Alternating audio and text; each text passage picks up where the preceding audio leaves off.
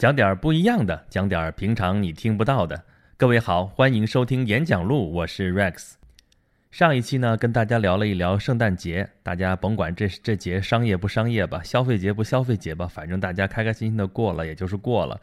然后过几天就是新年了啊，新年到了，这二零一四年就过去了，二零一五年要来了。所以咱们这期节目呢，基本上也就是二零一四年最后一期演讲录了。但是这事儿先别忙，咱们是把圣诞节都过去了，然后开开心心等着过新年了。但是在这个世界上，有的国家还没有过圣诞节，而且还是真正要过圣诞节的国家。我的意思是说，在他们自己的民族传统、在宗教传统意义上，他们本身就是要过圣诞节，但是他们的圣诞节还没有到，这是怎么回事呢？这些主要是一些东正教的国家，一些东欧的国家。呃，他们的圣诞节按传统的圣诞节来讲的话，是会在公历的一月七号，会相差那么多天。但实际上，他们按照他们的历法来说，日期照样还是十二月二十五号，这差别可就不是一天两天了啊！而且，如果继续按照他们的历法来算的话，到了这个世纪结束的二一零零年，那么他们过圣诞节的日期会比我们现在再多差一天，也就是说，他们会到一月八号过圣诞节。哇，这就是这个日子可就差的有点更远了，这是怎么回事呢？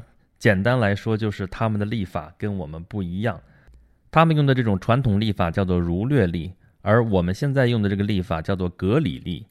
啊，这个儒略是什么意思呢？儒略其实就是凯撒的名字，儒略凯撒啊，英文叫做 Julius Caesar。你这你从这发音当中根本看不到一点儿这个凯撒的一个这个音呢。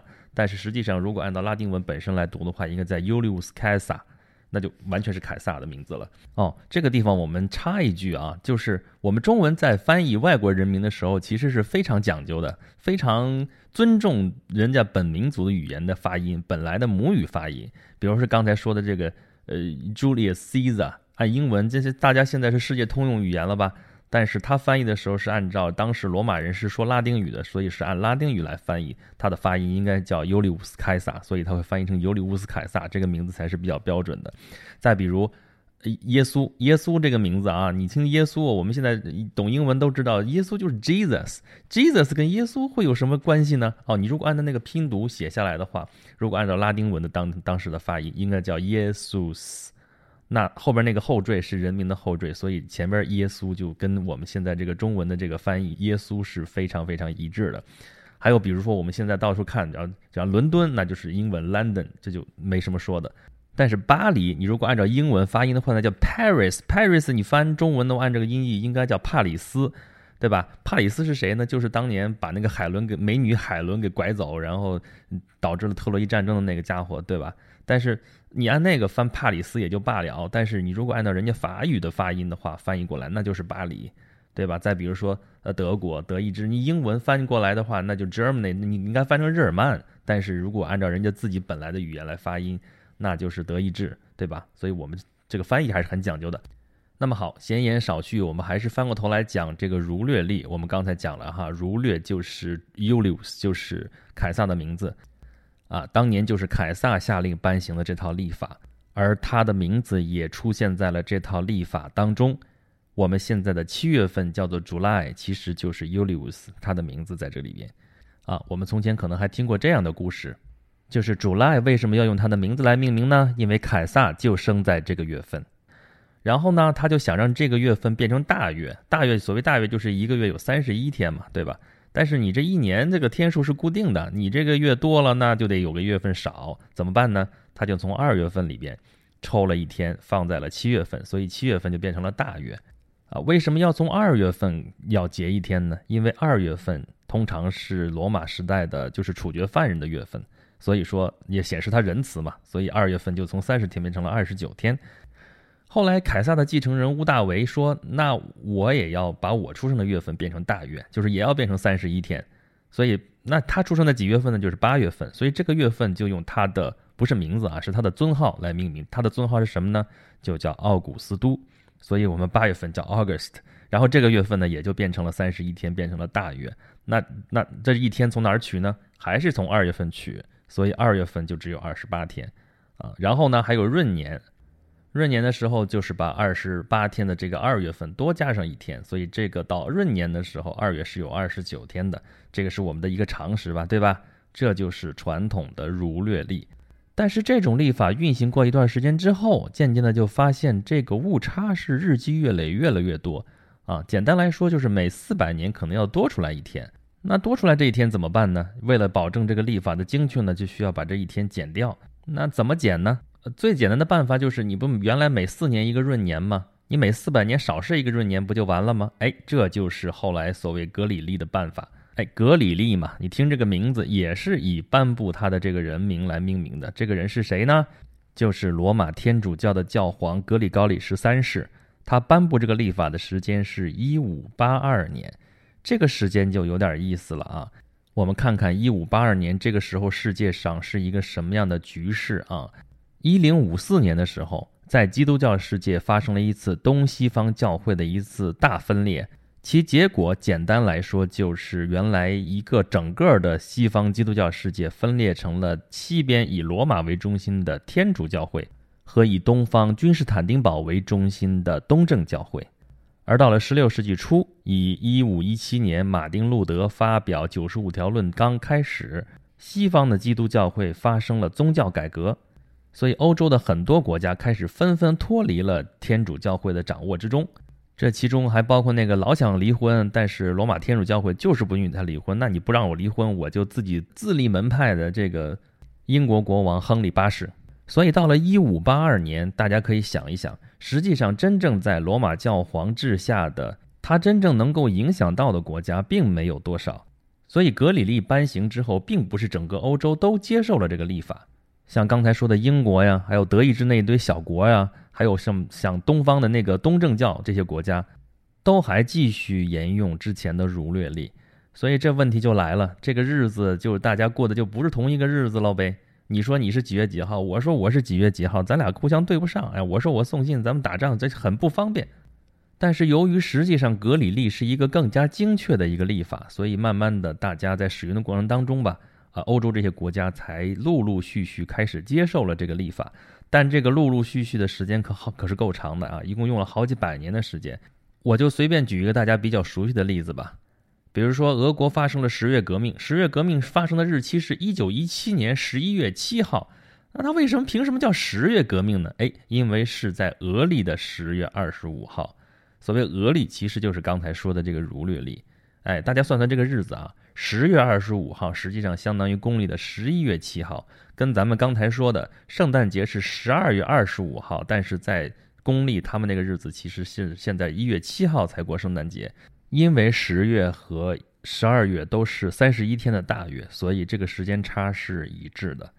而俄国是一九一八年才开始正式接受了格里历作为他们的历法，所以之前的十月革命仍然是按照旧历来计算的。所以你说这个时间究竟有什么意义呢？我们同在一片蓝天下，我们过的日子就这么不同，这还是两个比较接近的历法。实际上，这个世界上还有很多完全不同的历法，比如说伊斯兰历。伊斯兰历法就不是按照这个什么太阳年啊什么这样来规定的，它是从先知穆罕默德从麦加迁徙到麦地那的那一天开始计算的。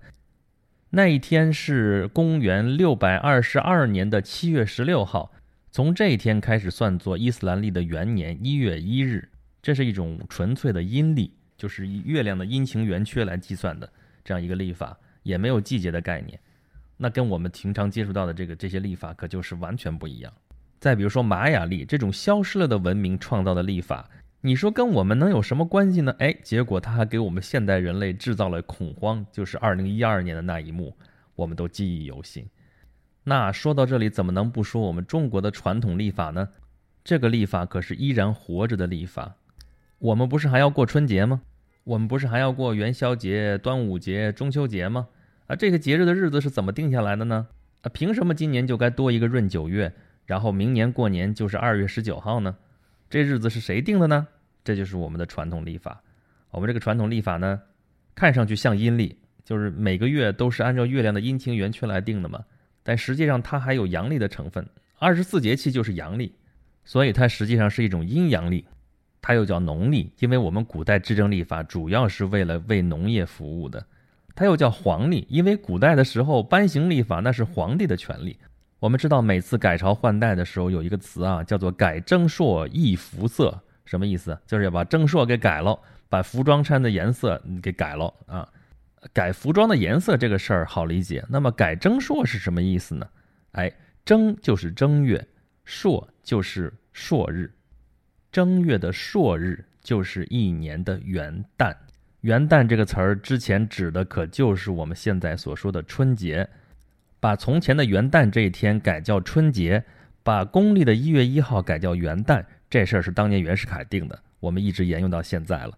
但是我们要知道，我们之前这个春节是叫元旦的。元旦什么意思？就是元月的平淡，就是正月的这个第一天。我们现在用的这个历法基础叫夏历，夏历是什么意思？就是不是那个天津夏历啊，就是夏朝的历法。夏朝的历法就是以我们现在说的这个正月为正月的。而朔日就是天上没有月亮的那一天，这一天从哪什么时候开始呢？是从平淡，也就是从太阳出来的时候开始算起的。到了商朝就不一样了，商朝是以我们现在的这个十二月份为正月的，而这一天的开始是以鸡鸣为始。到了周朝又不一样了，周朝是以我们现在的十一月份为正月的，而他们的一天的开始是夜半，哎，这个跟我们现在的子时是一致的。然后到了秦汉之后，这个历法又重新恢复了夏历，也就是以夏朝的那个历法为基础，之后的历法基本上都在这个基础上增增减减。我讲了那么多，可能很多的人都已经听晕了，说这计算这个日子实在是太麻烦了。对，没错，古代来说那更是，这这计算这个日期啊，那真的是要很费神的一件事情。也是需要非常专业的知识的一个事情，在古代尤其是，所以历法这件事情被认为是人可以与自然、可以与上天沟通的一种工具。那这个东西可不能随随便便是个人都能来掌握，这个发布历法的权利只能由皇帝来掌握。所以改朝换代的标志之一就是改征朔易服色。所以直到清朝很晚，私自计算历法都是谋逆的大罪。所以。我们可以看到，同样的一天，对于这个世界上的每一个人来讲，意义是不同的。你过的日子和我过的日子可能是相同的，但是在地球的另外一个角落，他过的日子可能跟我没有任何一种关系。但是人家也是照样过日子，一天一天也就这样过。时间到底是一个什么东西呢？它到底是一个绝对的概念，还是一个相对的概念？一天就是太阳东升西落。地球自转一圈儿，一个月就是月亮阴晴圆缺这么一个轮回，月亮绕着地球转了一圈儿；一年就是地球绕着太阳转了一圈儿，四季来了一个轮回。啊，这个年月日的概念，难道不只是我们利用天体的一些运行给自己规定的一个一个东西吗？再往下说，时分秒。这些概念不也都是我们创造出来，然后用像手表、钟表这类的计时工序来进行计量的结果吗？这样的问题可不是我在这儿胡说八道啊！从哲学上来讲，对于时间的思考就一直没有停过。主要的观点可以分为两派，一派就是牛顿式的时间，认为这个时间就是宇宙当中的一个维度，它是一个序列增长的一个东西。就是我们所谓四维空间在三维之上加的那一个维度。另外一派的概念可就截然相反，以莱布尼茨和康德，我们上回说过的大哲学家康德他们的观点为代表，他们就认为时间就是我们心智当中的一个概念，它是一种可以让人类对于事件排一个先后顺序，而且进行比较的一种一种概念。这种概念被创造出来，仅仅是为了我们表达事物的一种方便。这观点挺违心的吧？但是你仔细想一想，其实这里边包含着很深的哲理。那么时间真的是不存在的吗？时间真的是一种错觉吗？那么我们应该怎么对待我们的时间呢？每个人都会有自己的答案。前面讲了那么多的历法的事情，历法其实就是人类对待时间的一种方式。它让那么长的一个时间流变成了可以计量、可以计算、可以规划的一个东西。这可能会让我们这个漫长的人生变得不那么无聊，变得有阶段性的目标。珍惜光阴的话，我们每个人都会说，但是实际上每个人对待时间的态度都会深深的打上自己的烙印。你怎样对待自己的生命？是按年来算，还是按月来算，还是按天来算，还是按小时来算，还是按秒来算呢？是按照你的人生阶段来算，还是按照你周围发生的大事件来算呢？我并不想给大家什么答案，还是留给大家自己去判断吧。好了，感谢收听这一期的演讲录，咱们明年再见吧。